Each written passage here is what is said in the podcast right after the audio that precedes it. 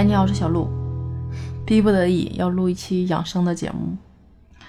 这个其实我看了一下症状，我觉得我也有，就是湿气重是有哪些症状？我觉得说的反正就挺接地气儿的吧。你先做一下自我验证，看一下自己是不是有那种湿气症、湿气重的症状。第一个是粪便容易粘在马桶上，就是软烂不成形。然后颜色发青，然后冲冲不掉那种，这个就是湿气重引起的，吸收功能比较异常。另外一个就是小肚子在变大，小肚子在变大不是胖的原因吗？我都竟然没有想到这个东西竟然跟湿气重有关系。就是他说这个就说明你体内的湿气已经很重了，然后就是你不管怎么减肥还是减不下去。这种湿气重的感觉在体内嘛，就排不出来，时间长呢就会出现这种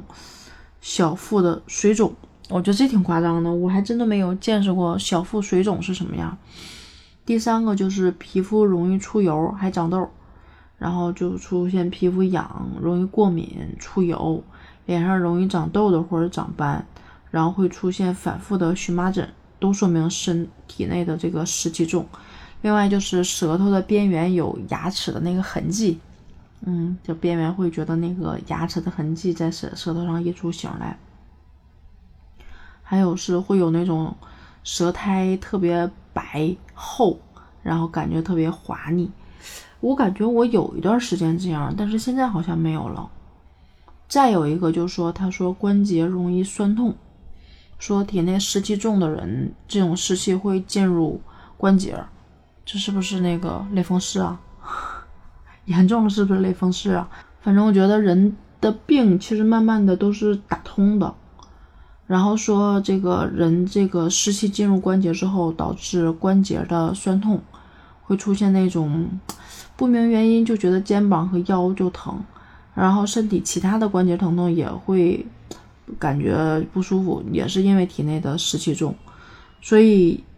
湿气重竟然会导致关节难受，另外还，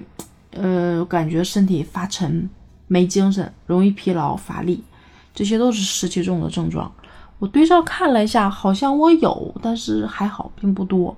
如果你有以上的这些症状，啊，我觉得可以关注一下啊，关注一下啊。接下来我想说一说，如果我们湿气重，就是可以做一些什么事儿，能让它好一点。第一个就是万能的泡脚啊，每天晚上睡觉之前用用三十八度到四十度的温水泡脚，水要没过这个脚踝的部分，然后泡脚的时候呢，到后背开始微微的出汗，这个度是刚刚好的。因为双脚有很多的穴位，通过这种穴位呢，可以疏通经络，促进血液循环，然后血液循环起来之后，就可以帮忙去把体内的湿气跟寒气排出体外。